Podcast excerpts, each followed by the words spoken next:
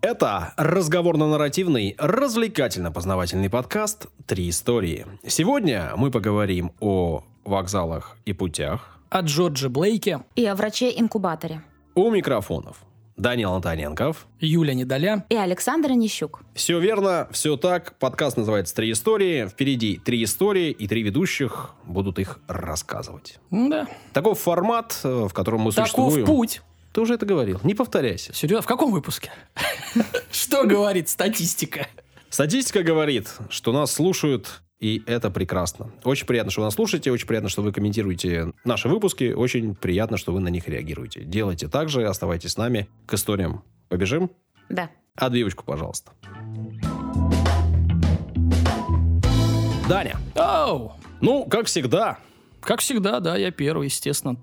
Тащить нас будешь? тащить буду вас, даже если вы этого не хотели, как говорил Майкл Джордан. Ну ладно, нас просили в комментариях рассказать о серьезных уважаемых людях. Даже, говорят, надо как-то вот... рубрика «ЖЗЛ». Да, да, да. Поэтому, Саш, подвинься, я начинаю. Сегодня я о серьезных и уважаемых. Поводом моей истории послужила дата. А 11 ноября, это не так давно, было у нас, исполнилось бы 100 лет легендарному советскому разведчику Джорджу Блейку. Не дожил до столетия, но 100 лет со дня его рождения. Сегодня о днем.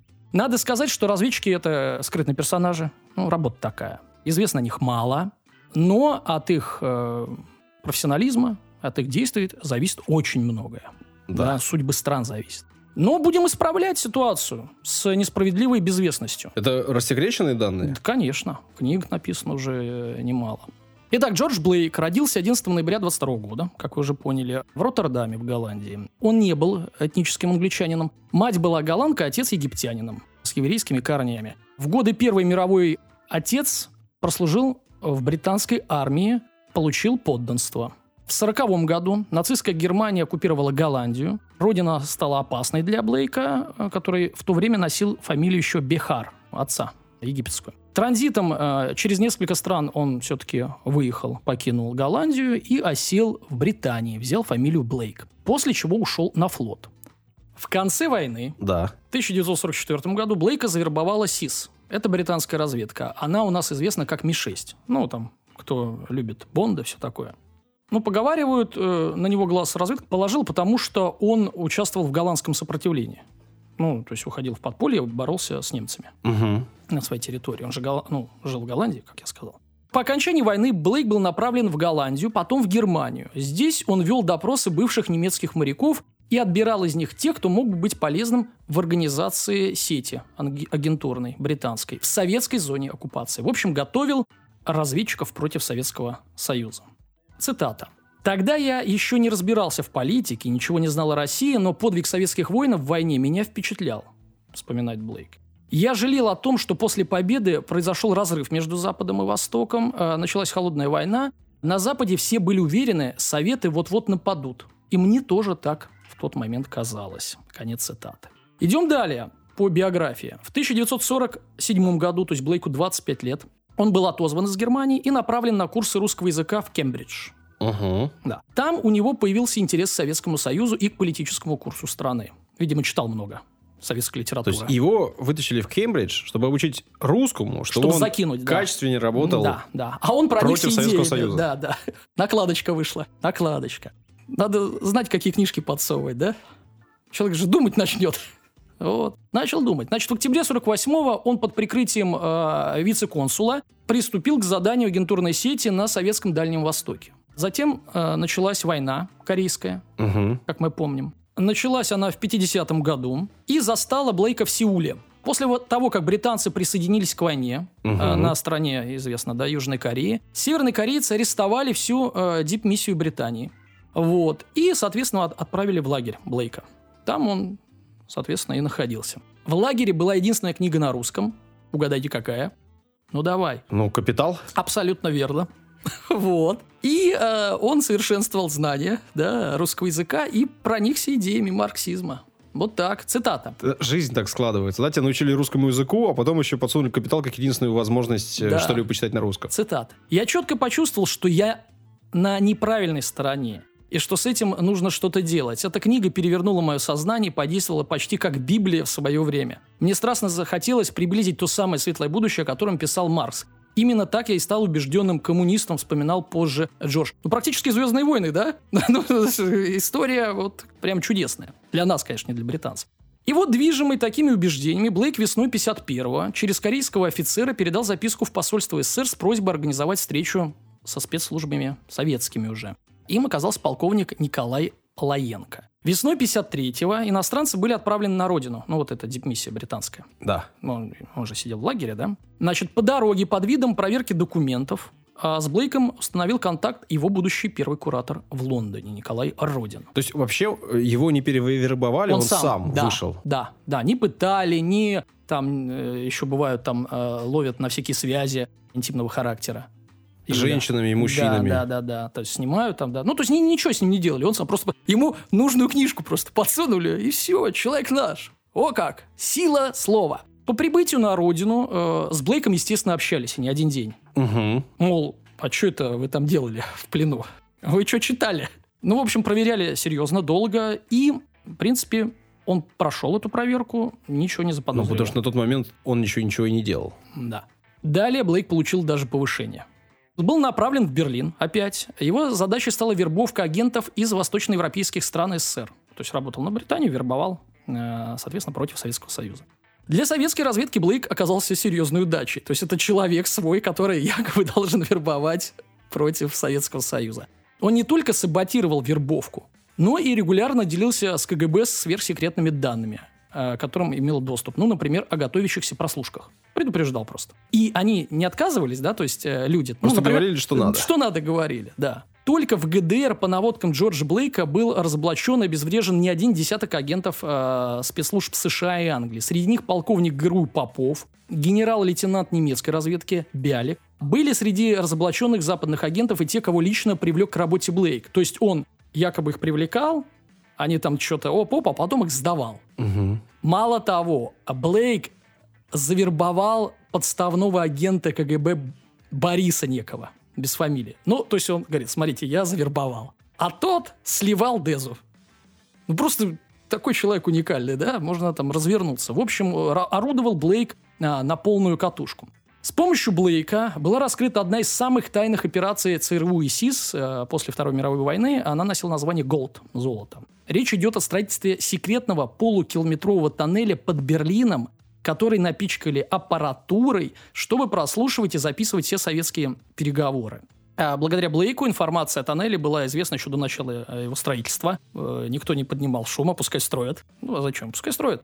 В итоге британские и американские спецслужбы затратили колоссальные средства, силы на строительство тоннеля. Он оказался э, бесполезным. И еще и э, советские э, работники спецслужбы сливали Дезу, естественно. Вот, но пришло время как бы э, рассекречивать вот этот тоннель. Ну, по каким-то причинам, не знаю. И рассекретили они тоже круто. Заявили советские службы, что обнаружили тоннель. А, а почему как? Ну, вот устраняли неполадки в связи, и вот наткнулись на тоннель. Трубу прорвали? Да, да. Нагнали журналистов. Ну, сделали все грамотно. И был международный скандал, и британцы и американцы выглядели, естественно, не с лучшей стороны. Ну, когда тебя накрывают, это всегда... Скомпрометировали их. Да, значит, Блейк оказался чуть ли не самым ценным британским агентом КГБ. В отличие от так называемой э, кембриджской пятерки, есть знаменитая кембриджская пятерка, я, наверное, как-нибудь о ней расскажу, но, наверное, не в этом году. Она в основном делилась информацией по американцам, а Блейк э, передавал данные именно по Ми-6. Итак, как вы понимаете, такой жучок недолго мог бегать. И в 1961 году польский перебежчик Михаил Галиневский который сотрудничал со, с польскими спецслужбами и КГБ. То есть он был на нашей стороне. Польские да. значит, спецслужбы были нашими. Я напоминаю нашим молодым слушателям. Он также известен э, тем, что объявил себя, Саш, тебе понравится, наследником престола Алексеем Романовым. Ну, то есть кукуха ехала у человека нормально. Он э, выдал ЦРУ значительную долю э, вот этой советской сети в Европе э, агентурной. Американцы передали информацию англичанам, а англичане арестовали ряд агентов, в том числе и Блейка. То есть один предатель э, накрыл... другого предателя сдал? Да, да. Ну и накрыл целую, целую сеть, к сожалению. Потом ну, Блейк, естественно, отнекивался, понятное дело, но ему предъявили уже ряд неопровержимых улик. Он уже, короче, признался, что он с КГБ вроде как, да, сотрудничает. Максимальное наказание, которое грозило Блейку за, за такое нарушение закона, все по закону, судили, составляла 14 лет всего. Но судьи, благодаря лазейке в законодательстве, смогли осудить его на больший срок. Его деятельность была разбита по эпизодам. И за каждый эпизод по за 14. каждые 14 лет. В итоге вышло 42. Это рекордный э, был приговор вообще любому человеку в Англии. То есть это не Америка, где там по 300 лет дают Не, людям. не, да, вот, э, то есть у них есть пожизненное, а вот если не пожизненное по срокам, 42 это был рекорд. Вот его посадили. Блейк провел в тюрьме 5 лет, прежде чем... Выменили? расскажу. Итак, 5 лет он сидит. Сошелся с тремя людьми. Первый – член Ирландской республиканской армии Шон Берг. Ну, он тоже как бы против Англии там. Это Ну, же, не, он не против Англии, он за свою родину. Ну да, да, он За за, за свободу, да. Он сидит. И двумя английскими борцами э, с размещением ядерного оружия Великобритании. А эти просто за мир. Да, за мир во всем мире. Майкл Рэндалл и Патрик Поттл. Мгм. Незадолго до их освобождения, вот э, именно Рэндла и Потла, э, квартет, их четверо, то есть Блейк и эти трое, договорился организовать Блейку побег. Значит, те вышли на волю, два, ну все, отсидели. Остался Берг с ним, с Блейком. А Берг днем работал за пределами тюрьмы, как удобно. По выходным вообще получал увольнительную. То есть сидел себе так. Пятидневочку. Да-да-да, пятидневочку Такое сидел. в тюрьме, я ну не вот знала. в, в английской, видимо. Задача побега осложнялась тем, что э, ближайшим местом, где Блейк мог бы э, быть в безопасности, являлась Восточная Германия. То есть ему надо пол Европы пересечь. Но добраться до нее, естественно, надо пересечь Ла-Манш, потом пол Европы. Самолеты, поезда и корабли исключались. Ну, там проверяют э, документы. Главным вдохновителем побега являлся Берг. За финансированием у них же денег не было, ну, чтобы покинуть как-то там, я не знаю, билеты. Ну, короче, траты какие-то должны быть. Они обратились, внимание, к знаменитому режиссеру с активной вот политической позицией левой. Тони Ричардсон. У нас есть стартап, деньги собираем на него. Ну, для хорошего человека, левого человека. Кстати, вот этот Ричардсон, он вообще-то вот за год до этого Оскара получил. То есть это не кто-то, а вот, ну, считай, там, Майкл Бэй или там Нолан какой-то. Вот, то есть это все-таки величина. А не, а не Никита Михалков. Тут- У Никиты Михалкова тоже есть Оскар. Хорошо. Так-то. Ладно. Ну и вообще, он э, серьезный И уважаемый. вообще. Кажется, я знаю, кого закидают в комментариях после этого выпуска. Да, конечно. Не, ну, Ты следующий. Меня, Да, меня. так, давайте все-таки. Никита Михалков большой режиссер. Да. Был. Ну, какая разница? Он снял фильмы? Был. Тут за год. Понимаешь, только Оскар А, ну получил. ладно, окей. Пойдет? Уел. Итак, И меня, и подготовка... Никиту. Э, Никиту. Никитку, да. Подготовка к побегу заняла несколько месяцев, Саш. Мгм. Берг, который навещал Блейка в тюрьме, незаметно э, передал ему рацию для дальнейшей связи, координации э, действий для побега. По воскресеньям, а вот теперь сам побег, все заключенные охранники уходили в кинозал на просмотр фильма. Воскресный просмотр. Вечером 22 октября 1966 года Блейк незаметно вышел из кинозала, добрался до коридора, там сумел забраться на окно, не имевшее решетки, спрыгнул на крыльцо и добрался до тюремных стен, то есть Мгм. еще до стен. Все свои действия он координировал по рации с Бергом и э, Потлом. Они его ждали наружу тюрьмы. Ну, помните, что у нас Берг, который заключенный, который туда-сюда ходит. Высота тюремных стен составляла 7 метров. Ого! 7 метров – это, ну, 2,5 этажа где-то, да? Почти 3. Друзья должны были сбросить беглецу, э, забросить э, веревочную лестницу. Но произошла накладка. Блейк, который перебирался через стену, в итоге неудачно упал и получил перелом запястья. Бёрк и Поттл, им пришлось не только укрывать беглеца, но и найти врача, чтобы он его ну, подлатал. Им удалось найти доктора, и э, Блейк остался у друзей Потла, то есть они его сохранили на нычке. Затем Блейк э, ночевал у приятелей Рэндла, и каждый раз они меняли место жительства, ну, чтобы там их не накрыло. Ну, что делать? Сохраниться мне надо. Не, ну слушай, ну у тебя рука поломана, ну что да что делать? там, господи, запястье, ничего такого страшного. Не, ну может и Одна. страшно, может и больно, все остальное, но надо как бы двигаться. Ну, дальше рассказываю. Поттл и Рэндалл приобрели семейный фургон, автофургон, в котором оборудовали тайное укрытие для Блейка. Оно располагалось под сиденьями. Мгм. Для большей безопасности э, на э, эти места посадили детей Рэндла. Ну, мол, там детишки сидят, Ну все да, да. хорошо. Чего вы там будете там шариться? Вскоре Рэндалл вместе с семьей от- отправился на автомобиле в Берлин. А, вот. Затем последовала переправа через Ла-Манш. Ну и в итоге КПП, ФРГ, ГДР. И все. Блейк в Москве. А что дальше? История вот этого дерзкого побега через всю Европу надела много шума. Легендарный режиссер Хичкок даже начал снимать э, фильм по мотивам этого события, но умер, к сожалению, не досняв.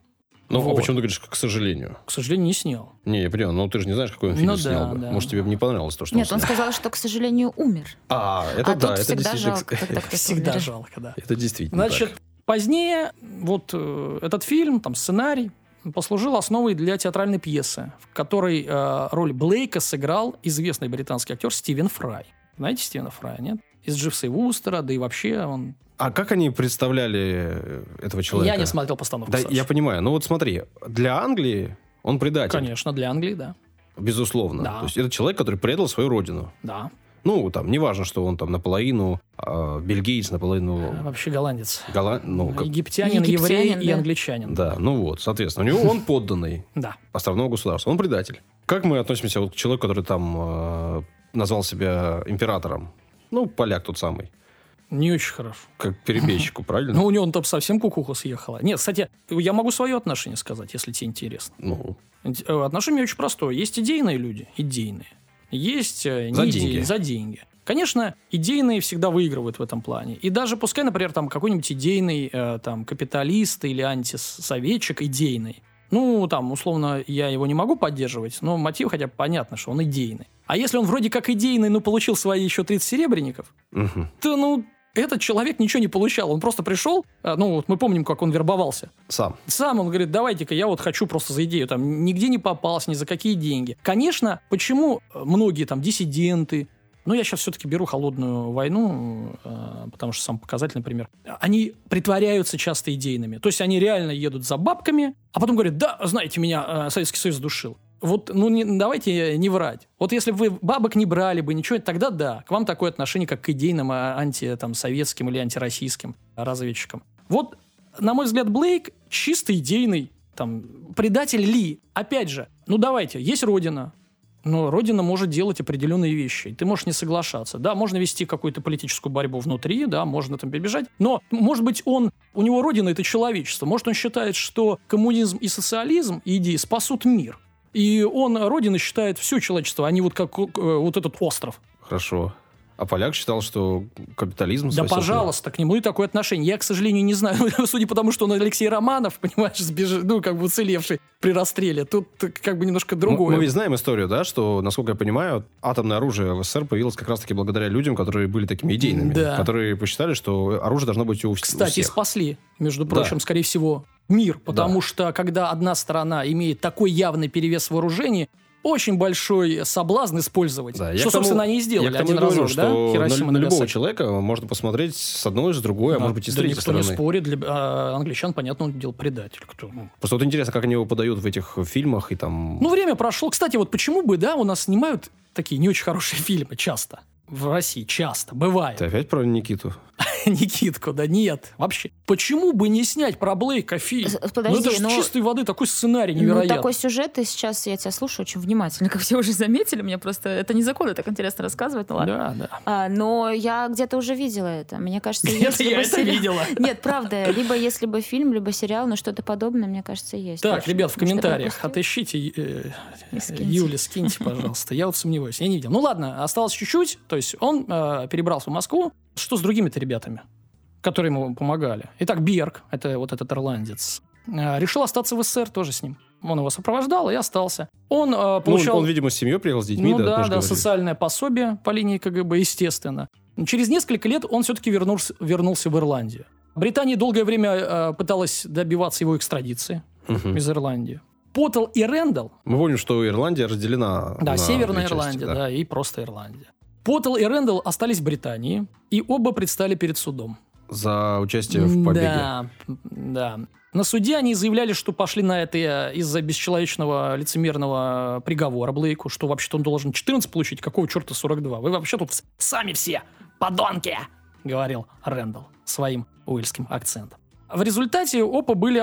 Оба были... Опа, опа, опа, опа. Отдыхаем, хорошо. Так, тихо, соберитесь. В результате оба были оправданы судом присяжных. А почему ты так выделяешь слово «оба»? Ну, мне нравится. Такое короткое, емкое, энергичное слово. Значит, оправданы судом присяжных. Блейк, сейчас вы истерику у вас пройдет, я продолжу. Блейк остался в СССР, понятное дело. И стал, ребята, Георгием Ивановичем Бехтером. У него Бехтер было, Бехтер, Мгм. да? Ну, добавили. Георгий Иванович, Жорж. Получил несколько госнаград, естественно. Звание полковник КГБ. Ну, преподавал в Академии внешней разведки, работал в Институте э, международных отношений, написал несколько книг воспоминаний, перевел Ленина на голландский. В общем, занимался э, полезной деятельностью, э, полноценная жизнь у не- у него была, да, то есть не просто отсиживался где-то и грустил по своей первой родине. Жена Блейка, Джиллиан, развелась с ним, когда он еще был в тюрьме английской. Мол, ну все. Не, ну она же не знала, тюрьме? что он предатель. Она не знала еще, наверное. Ну, короче, А когда узнала... так извините, 42 года, ну я не дождусь, Не, ну это пожалуй. может быть не так было. Может быть, действительно она счит- считает, что человек предал родину Может быть, а история умалчивает. Тоже ты вот, пожалуйста. Я ничего. Я говорю, может быть, версия. Да. Саш, ты же любишь версию, у тебя по три версии на историю. И сегодня тоже так, так будет. О. А В Англии остались три сына. Вот, тут, конечно, беда. А, естественно, Джордж по ним скучал. А Блейк вспоминал. Цитата. «Я через 20 лет после разлуки написал старшему сыну. И он приехал вместе с моей мамой и сестрой в Берлин, где я часто отдыхал. Мы две недели общались. Сын уехал и рассказал все братьям. А вскоре э, повидаться приехали и они. В первый же вечер был долгий трудный разговор. Сы- Сыновья не приняли моих убеждений, но поняли меня. Конец цитаты. И это тоже вот э, мы все говорим, да, там, СССР, Западный блок, такими большими категориями рассуждаем, но вот тут личная трагедия, да, получается, есть дети, которые, ну, не могут понять. А не могут принять, но понимают, да? Вот, видимо, так. Значит, в Москве в 68 году э, Джордж недолго ходил холостым, Юля. Такие люди. Женился на Иде Михайловне Кореевой. В 71 году у них родился сын Михаил. Все четыре сына, кстати, общаются. То есть те три и один а, вот а, наш москвич. А, Один священник, другой пожарный, э, третий японист, если Ага. можно так выразиться. Ну, Да, который- можно. Можно, я выражаюсь. Японист, еще раз. Есть гармонист, Да все Мы понятно. поняли. А есть кто еще? Ну-ка дай. гитарист, есть, да, японист. Михаил специалист по финансам. Ну, в Москве. Кем? Ну, москвич, Япони- да. Японистом, что ли? С родственниками в Лондоне. Конечно. Кем ему еще быть? А русский внук Илья у него есть. И э, был у Блейка. И э, всего 9 внуков. Ну что, Джордж Блейк часто называл себя очень счастливым человеком. Все подумают, что вот э, родину типа предал, уехал, корни потерял. Нет, он до конца дней был убежден, что хотя социализм в нашей стране, в России, в СССР, потерпел поражение в 91 году, именно этому строю принадлежит будущее, говорил Блейк.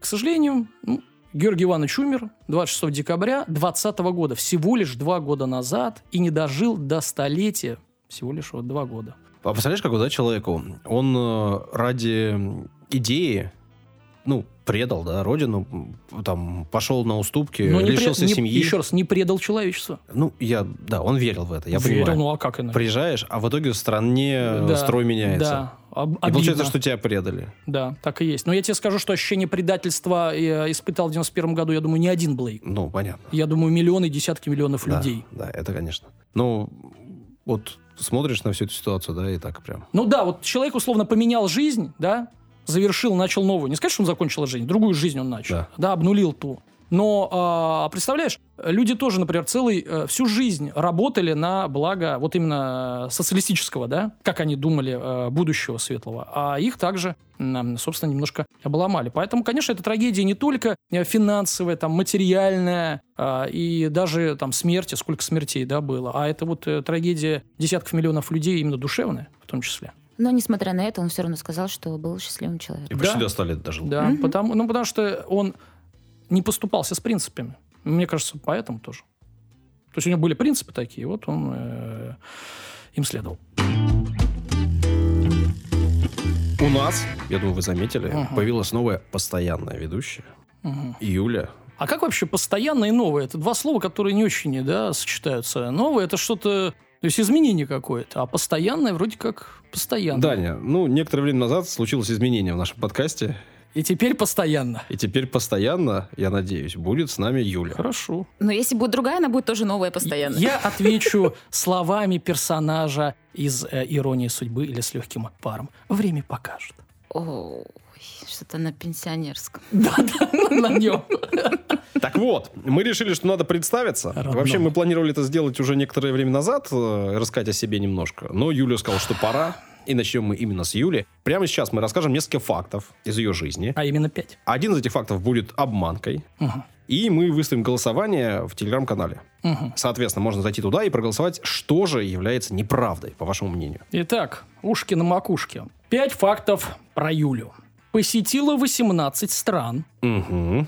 Летала в Норвегию за 600 рублей. Угу. Работала детским аниматором. Угу. Ты будешь, да, так же продолжать? Так. С 10 лет ведет личные дневники. Угу. И последний факт. Набила тату Нирвана, думая, что это состояние души, а не рок-группа. Угу. Ну что, э, друзья, значит, пять фактов. Напоминаем, один – это, как Саша сказал, обманка. А я говорю, неправда. Да. В телеграм-канале голосуйте, выбирайте, и потом мы узнаем, что же действительно неправда. Юля нам расскажет в следующий раз. Да? Юля, Да. не далее. Я здесь, у аппарата. Да-да. Я рассказывать буду историю буквально через минутку. Хочу все-таки вставить поправочку про э, Лагерлёв. Так, Я что там? сказала, что она первая женщина, которая получила Нобелевскую премию, да, в прошлой истории. Она первая женщина, которая получила Нобелевскую премию по литературе. Да, а я это слышал, ты просто шепотом сказал, так, «А, в литературе. Вот так вот. А я это вырезал на монтаже. А, ну, в общем, знаете, если что, если вы не слушали прошлый выпуск, то послушайте, он получился Хорошо. интересный. Юлина история там была просто прекрасна. Спасибо. Давай следующую.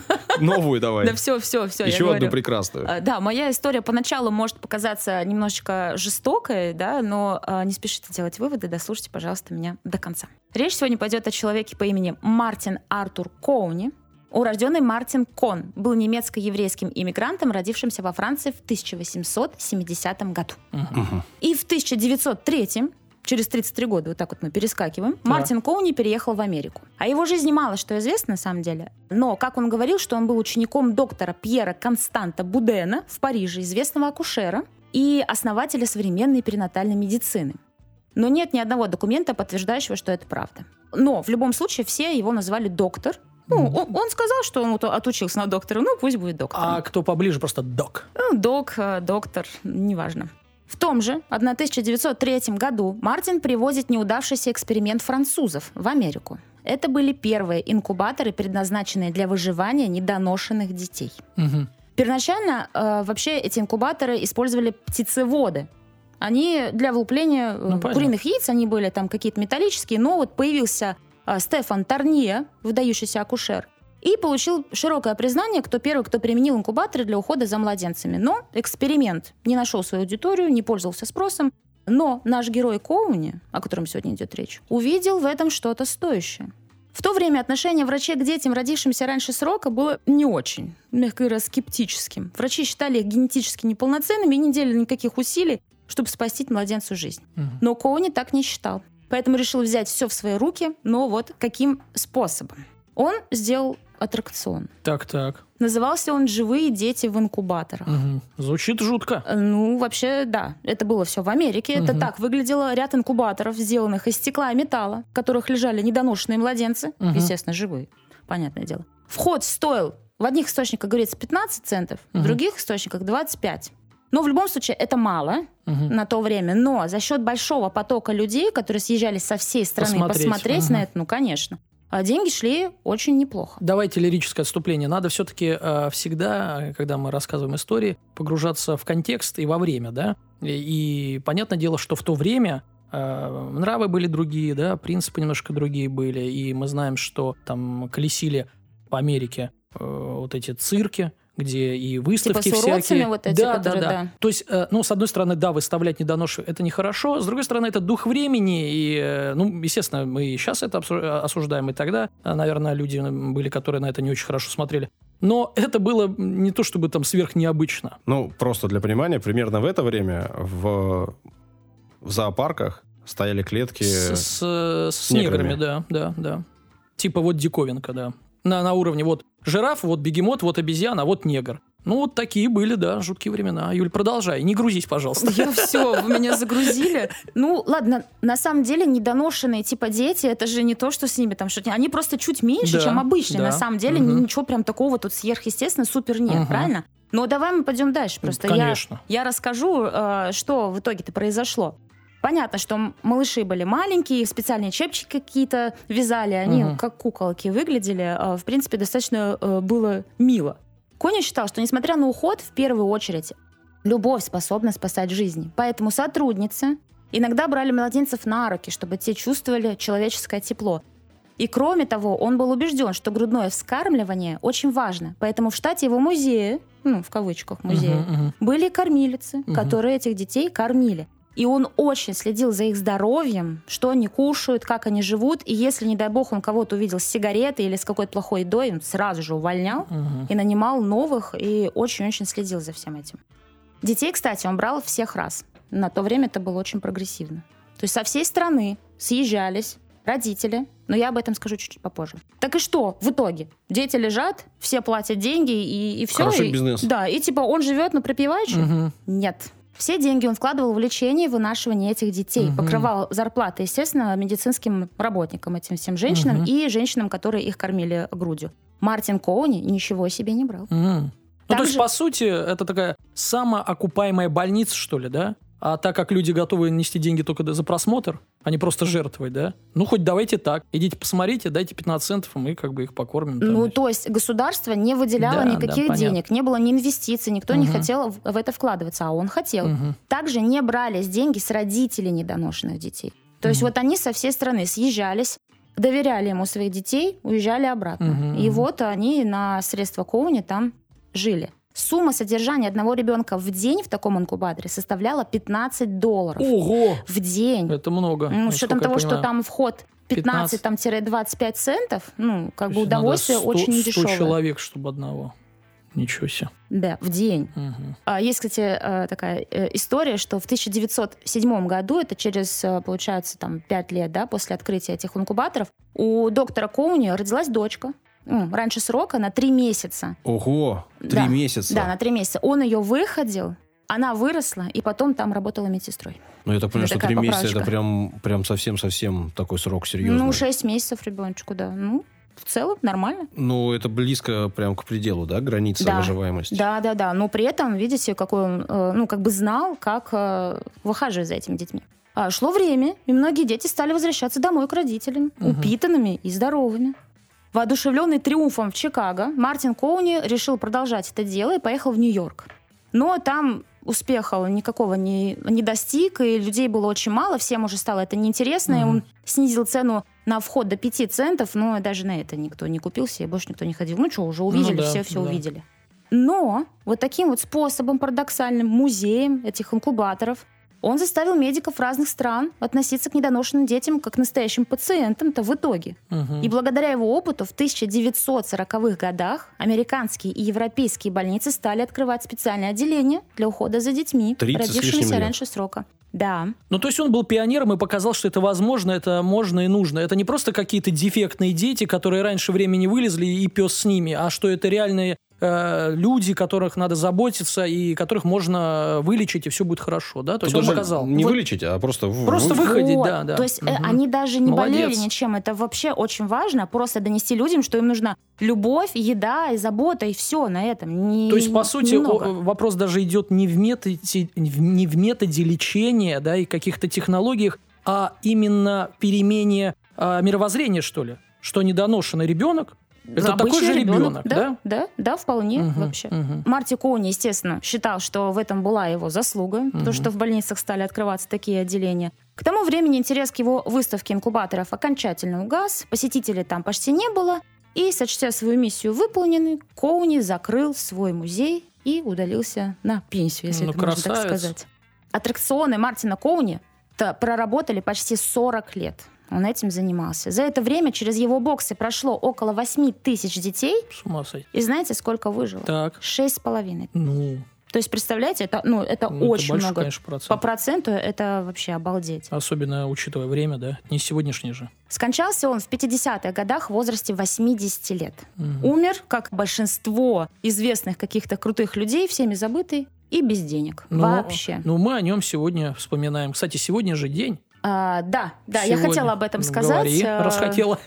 А, ну, в принципе, да. Ну, ладно, давай, раз уж ты начал, да. Ну, сегодня день недоношенного Сегодня ребенка, да? Международный день, ро- э, ну, недоношенный А ребенок, как, как официально это Международный день детей, родившихся звучит? раньше Ш- срока. Хорошо, ну, простите, да. Да. Сегодня это в день записи. День записи, А да. день записи сегодня у нас э, 17 17 ноября.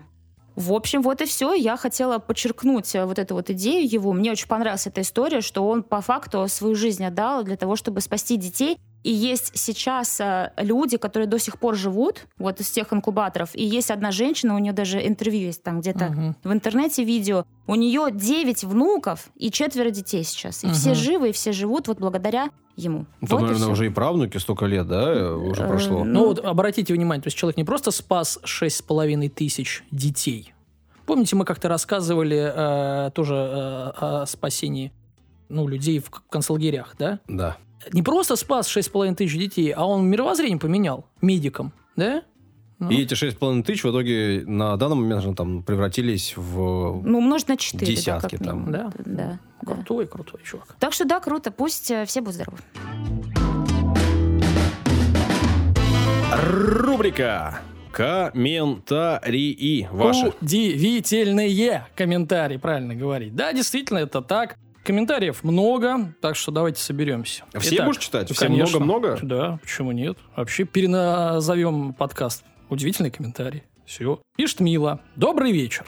Мгм. Здрасте. Привет. А, спасибо большое за интересные истории. Мурмурацию. Да. Это, видимо, комментарий на Ну, конечно. историю про Да, мурмурацию. да. Про мою. Отлично рассказанная история. Да, Ну, прям забыл, как Да, будто да. бы, да? да. Давно наблюдаем для успокоения нервной системы, пишет Мила. А знание о ней еще и пополнило умственный багаж. Остальные истории не менее увлекательно-познавательно а, рассказаны с перебивочками и подхихикиваниями. От Данила Антоненко. Да, да, сегодня мой бенефис, видимо. Душнил? Нет, Саш. Тебя не замечают, тебя нет.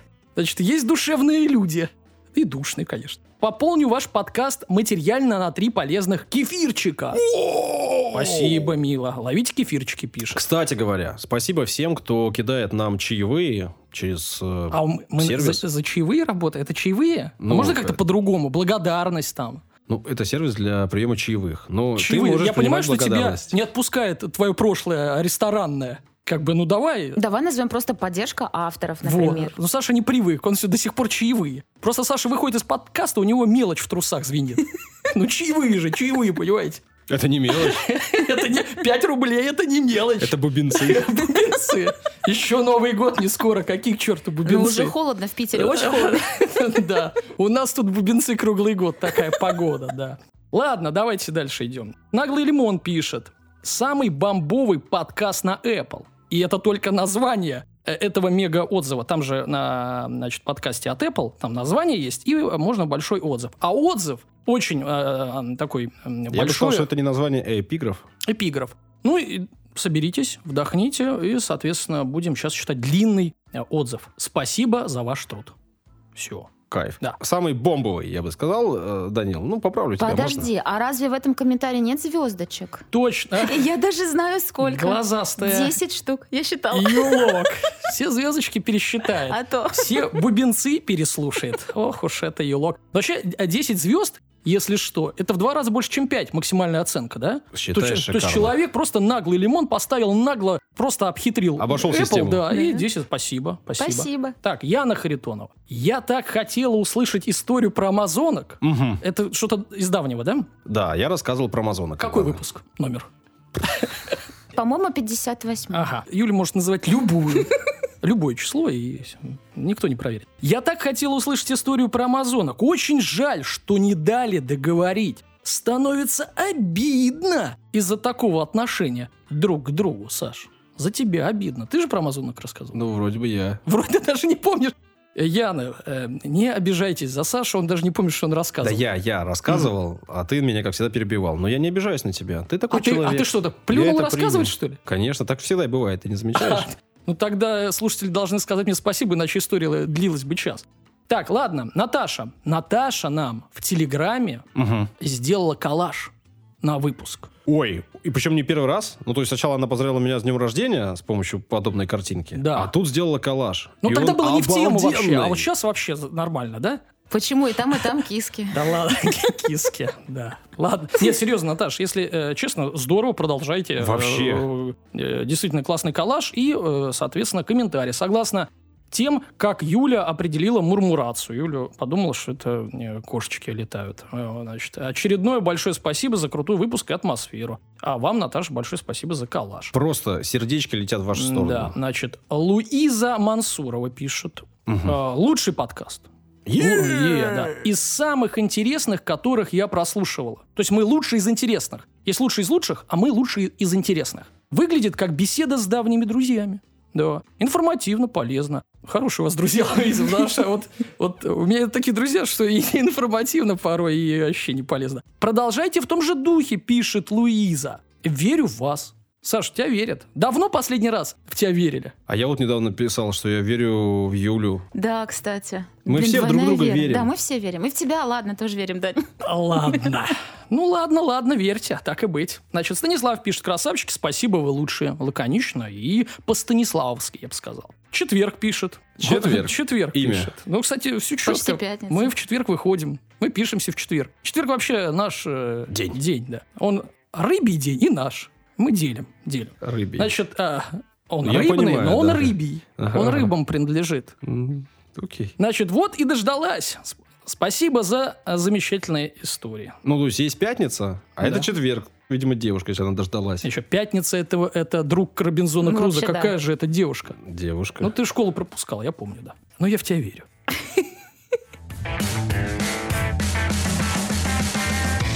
А Вы знаете, недавно ездил в Москву Да. по работе. Ездил на э, электричке.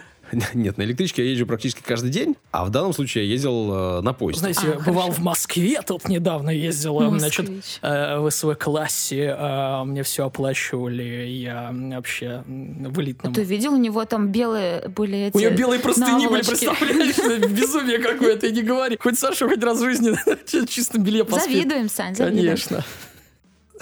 Как, конечно, вы... Мы тебя, Мы да. тебя обожаем. Да. Да, друзья, друзья. Я это к тому говорю, что на самом деле действительно люблю железнодорожный транспорт, и если есть выбор, если есть возможность чуть подольше, но чуть покомфортнее, выбираю всегда железную Конечно, дорогу. конечно. Если нужно сидеть там в Москву, то обязательно там Сапсан, может быть, ночные какие-то поезда. Ну и вообще, если вот до 1000 километров, то, в принципе, на поезде самое оно. Мгм. Ты из Калининграда в Питер 29 часов не ехал через две границы. Ну, Я посмотрела бы на Чуть тебя. больше, на тысячи, или там просто очень такой некомфортно, Просто да? две границы. И больше тысячи, естественно. Да, да. Ну, э, оказалось, что 185 лет исполняется со дня открытия первой железной дороги в России. О. Это который из Питера в... э, Куда она там? Вот об этом буду вам Царское село рассказывать или куда? сегодня. Из да. Царского. Есть повод. э, Из все-таки или туда? Это очень важно. А я хочу, чтобы из было. Ну там же как бы, понятное дело. Первый паровоз, который э, позже назовут проворным, и первые 8 вагонов в октябре 1837 года, ну, это по старому стилю, а по-новому 11 ноября, в 12 часов 30 минут отправились из Санкт-Петербурга в сторону Царского села. Та-да! Победитель. В этот день поезд преодолел 23 километра за 35 минут. Мгм. А вот обратно из Царского села в Санкт-Петербург он доехал уже за 27 минут. И при- Подали газку. Да-да-да. Ну, Попутный ветер. Угля в топку Подкинули, да. подкинули. Так. 64 километра в час была максимально зафиксирована скорость этого транспортного средства в тот э, день. Ну, а за рулем, За- Там рулер есть. За рычагами, известно, конечно же. Машинистом. Нет, там штурвал, как у капитана, надо крутить. машинистом паровоза в тот день был Франц Антон фон Герстнер. Да, Ну, наш, наш человек. Да. Судя по имени, Как да, и Грузенштерн. достаточно сложному. Саша наших любит говорить. Не был он обычным трудягой, и, в общем, русским человеком, да, действительно, он не то чтобы сильно был. Сын физика и пионера железнодорожного транспорта Франца Йозефа Герстнера. Франц Антон родился в Праге. Мгм. С 1834 года он работал в России и был одним из тех, кто топил за железную дорогу. Он приехал... В прямом смысле слова. Углем топил. За железо. Ну, топил он по-разному. В том числе, например, в 1935 году он э, получил возможность лично общаться с императором Николаем Первым. Тот его принял и э, прочел его записку о том, что железная дорога – это круто. Подсунутую под дверь. Эту самую записку передали еще одному русскому графу Карлу Федоровичу Толлю, Да, да. ну, которого на самом деле звали Карл Вильгельм фон Толь. Мгм, мгм. А Тут на, на- Толян. Ну, фамилию вы можете знать. Он один из героев э, войны с Наполеоном. Мгм.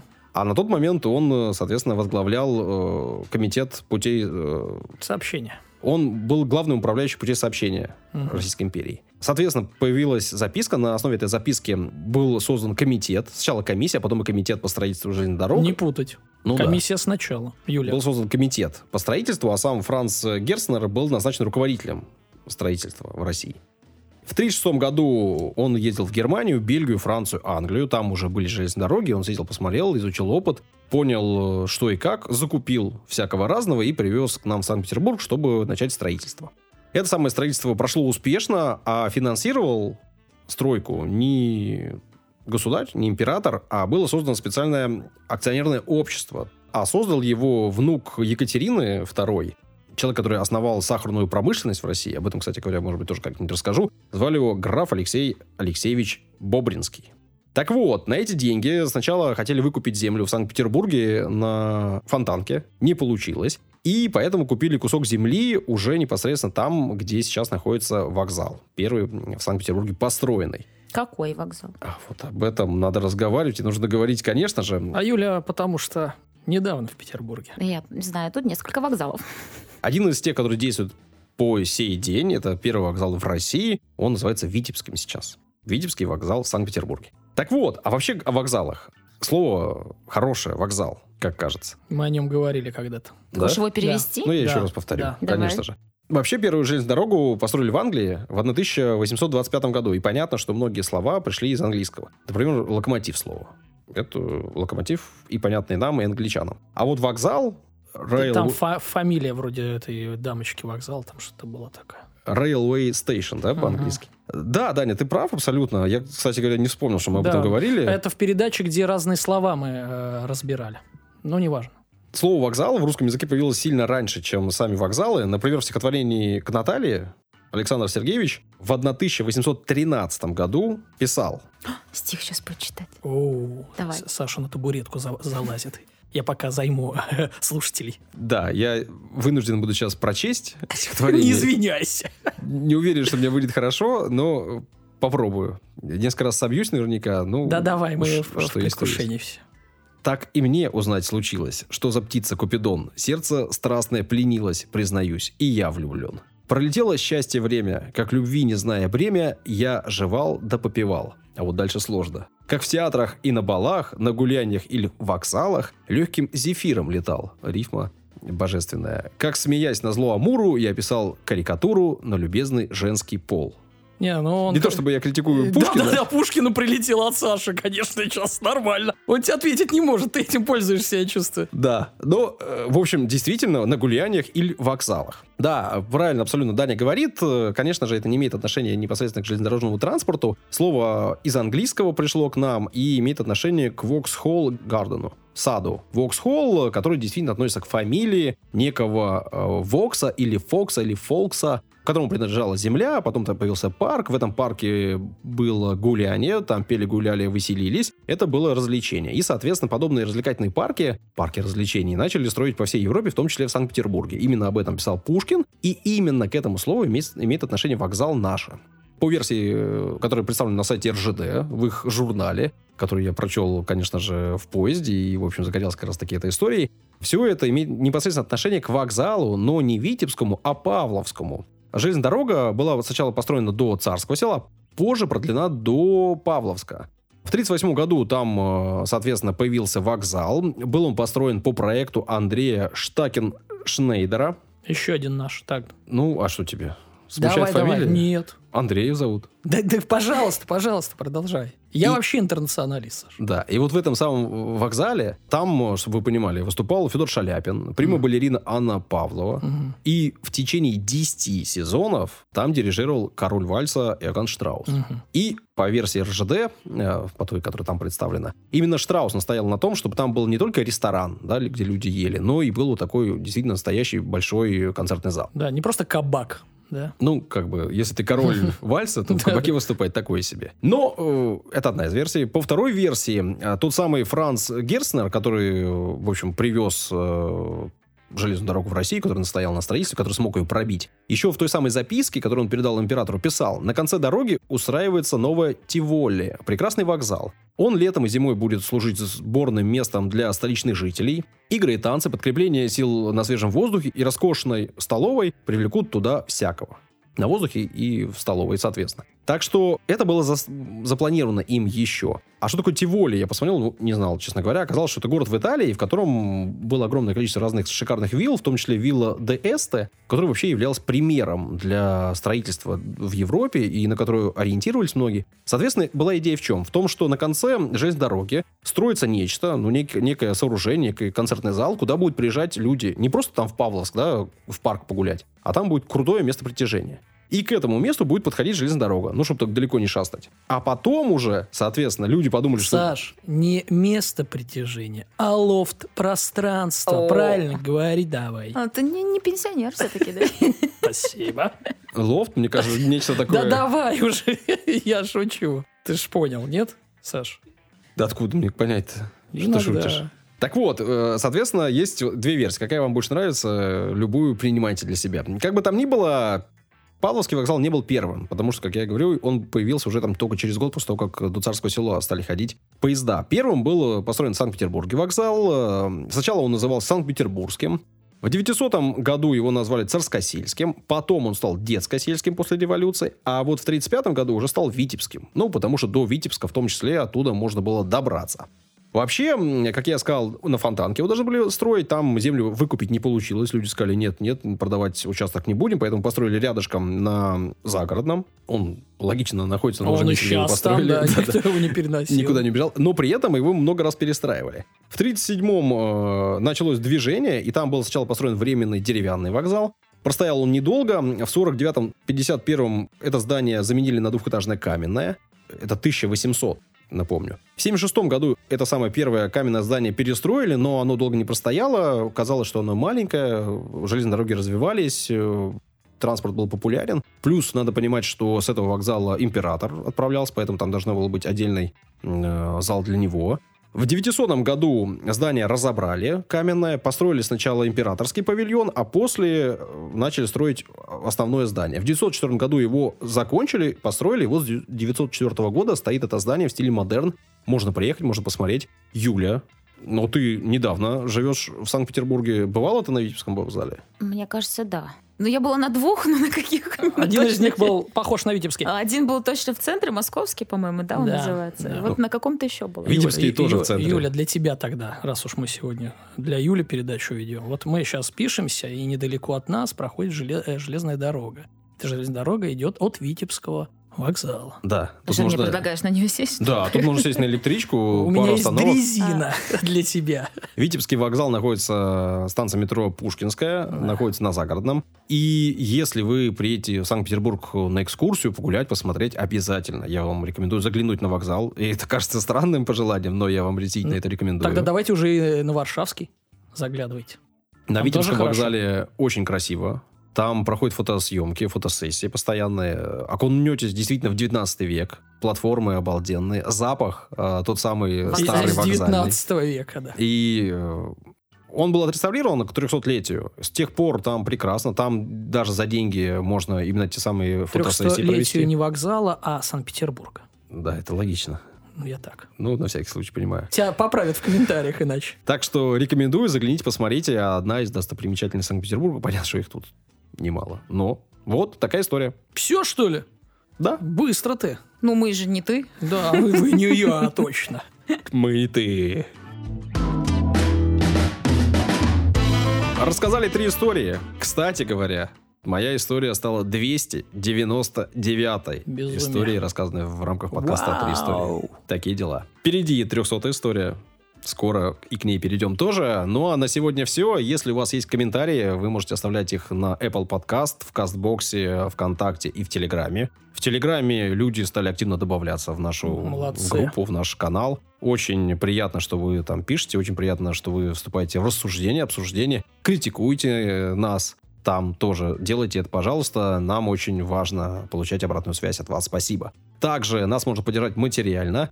Ну, не будем скрывать, э, запись подкастов э, занимает не только время, не только доставляет нам массу удовольствия, но и требует небольшие денежные вложения, которые мы несем э, сами. Ну, если хотите нас поддержать, сделайте это.